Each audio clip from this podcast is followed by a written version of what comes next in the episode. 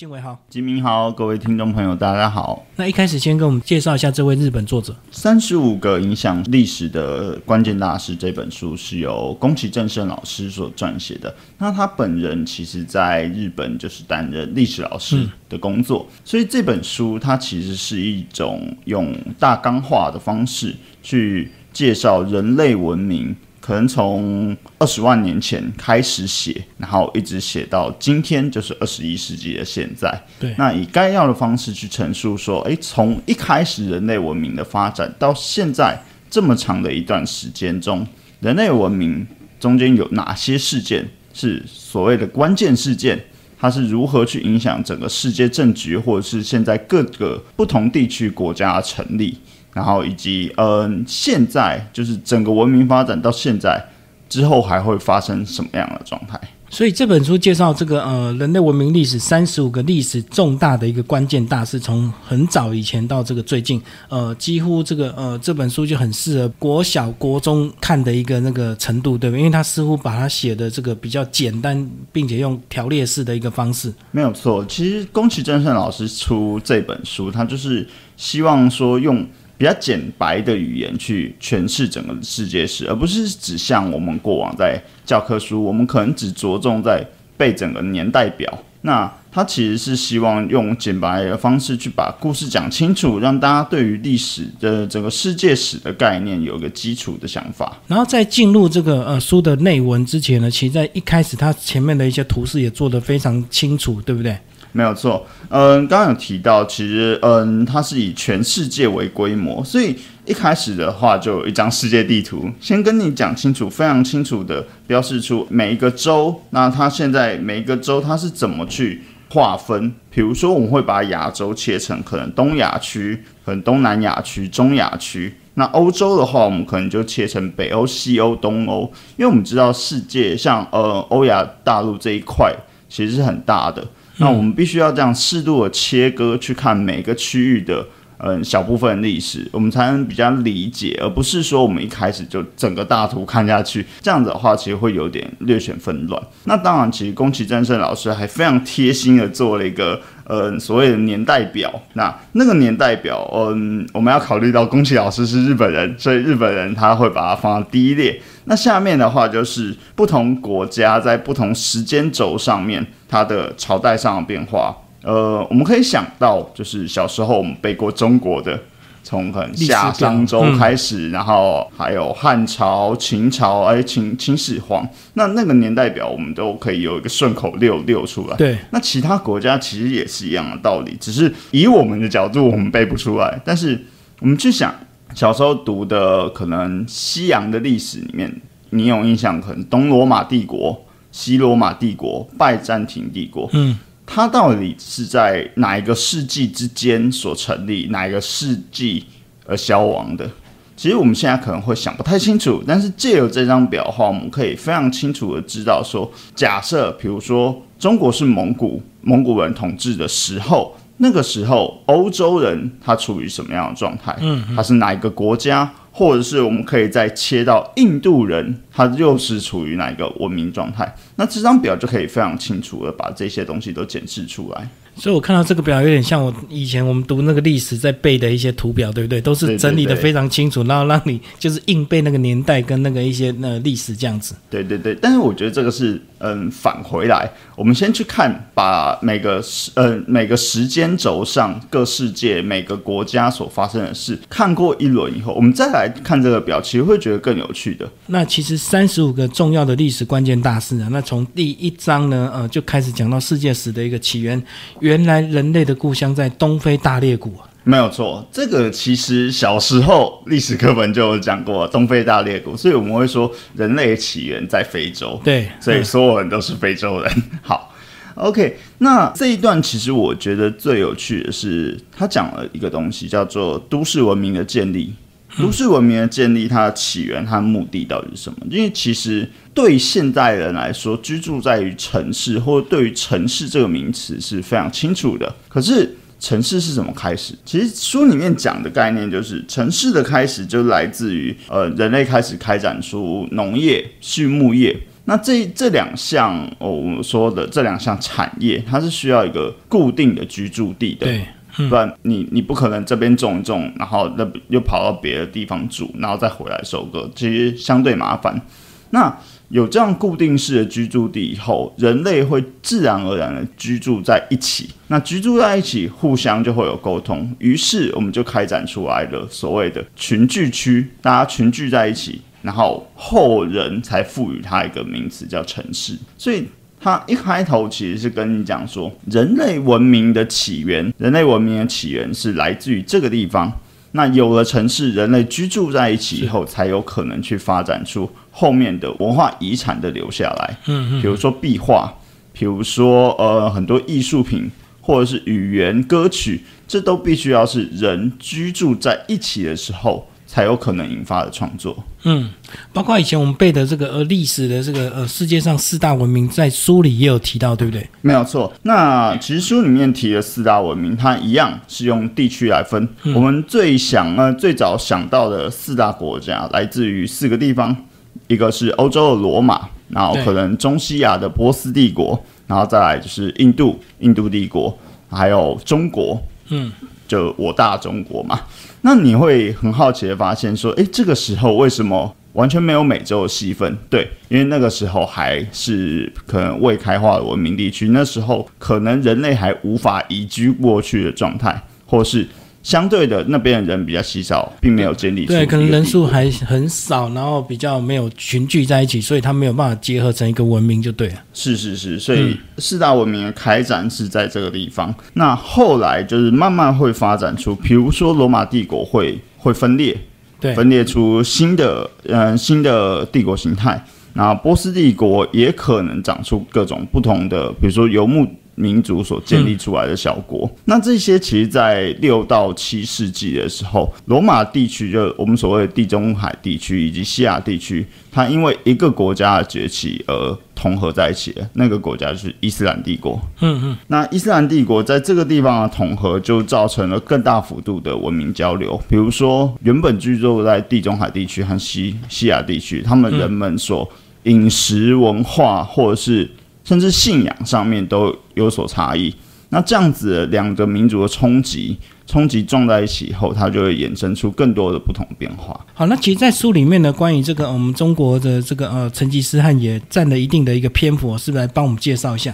没有错，就像大家比较熟悉的成吉思汗，其实在欧洲是被称为像黄祸一样，就是他带来非常多战乱，一路从可能蒙古草原，然后攻打到欧洲的这个状态。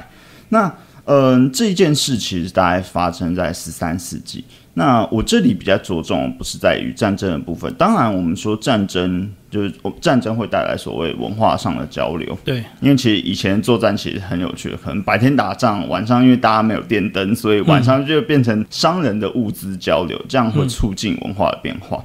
但其实蒙古西征这件事所影响最最大的是。他把整个草原丝路的交易路线都拓开了，嗯，他一路从中原拓到呃欧亚，所以他把欧亚的这种草原丝路连起来以后，甚至这个时候，其实各个国家已经在开开始开拓所谓的海洋贸易，嗯，那透过草原丝路拓开，海洋贸易开始兴盛，那这件事的话，就是造成。越来越大幅度的欧亚非，甚至到非洲这三个地区的人民的文化交流。那这个时候，我们过去历史中所提到最交流的东西是什么呢？像是火药，对，像是印刷术。比如说，印刷术传到欧洲以后，促成了古腾堡印刷术，或者是欧洲的各种。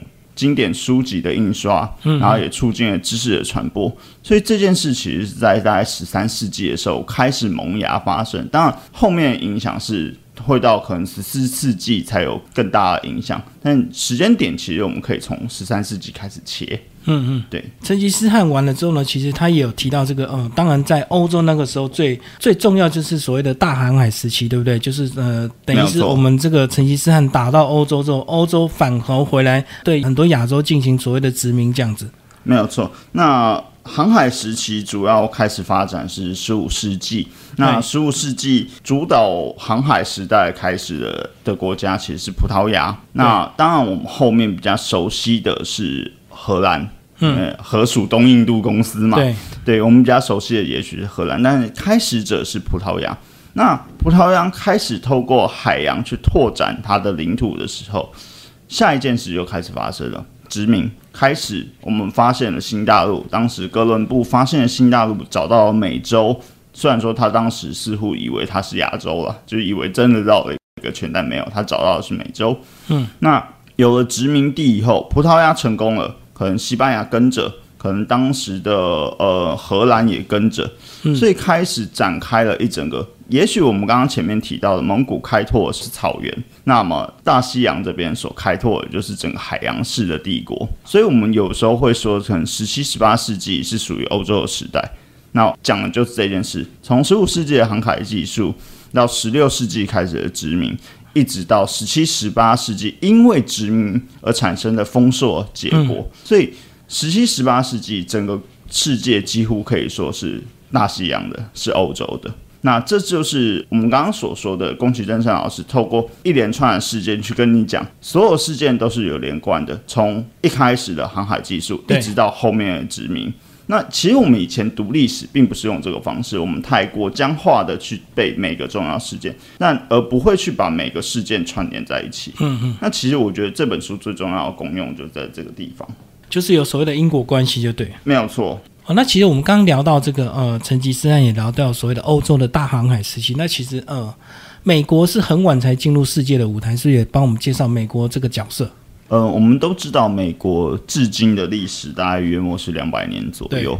那美国其实独立的起源就在于当初我们刚刚上一 part 所讲到的英国英国殖民，因为一开始美国是英国的殖民地。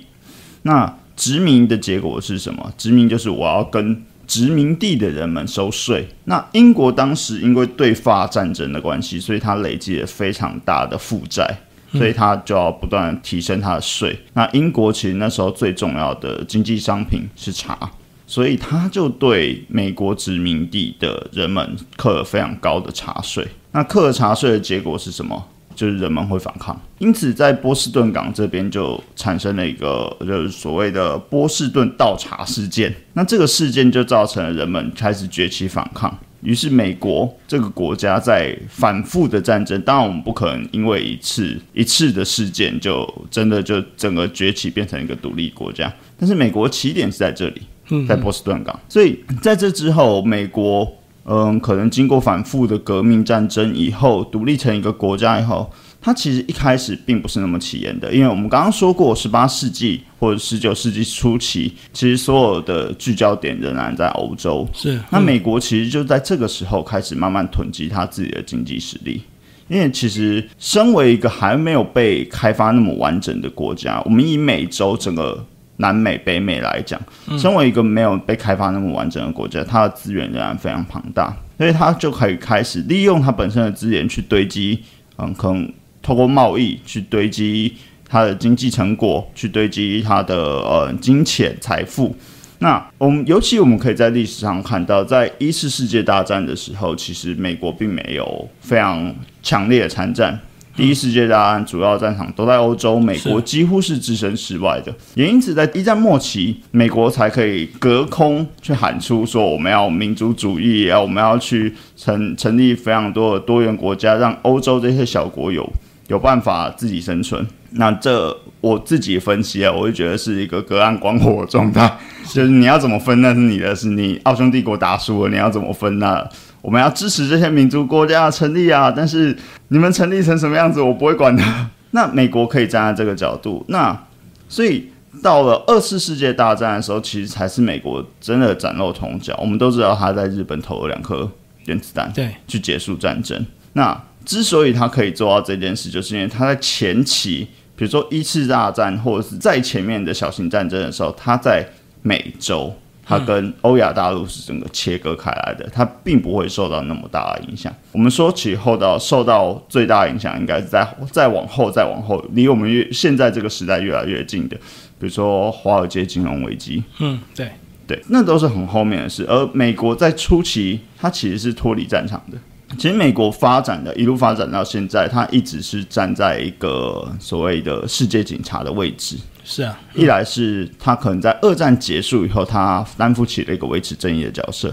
那但是其实我们可以看到现在的国际局势，有一个国家是在跟美国持续对抗中的，嗯，离我们很近的中国。中国的对，所以这本书我们介绍，可能从二十万年前开始介绍，一路到今日，但未来还会怎么发展？会不会有人下一个人去取代美国的位置？嗯，对。那如果有，那就是这本书接下来下一本要做的事情了。这本书其实，嗯，在一月中下旬要出版，它是以经济史的角度去讨论，嗯，整个世界经济的发展过程。嗯，时报过去曾经出版过一本书叫《大查账》，它其实主要在谈的就是会计制度对于一个国家的影响。那经济，我们可以想象，经济包含的有什么层面？钱币。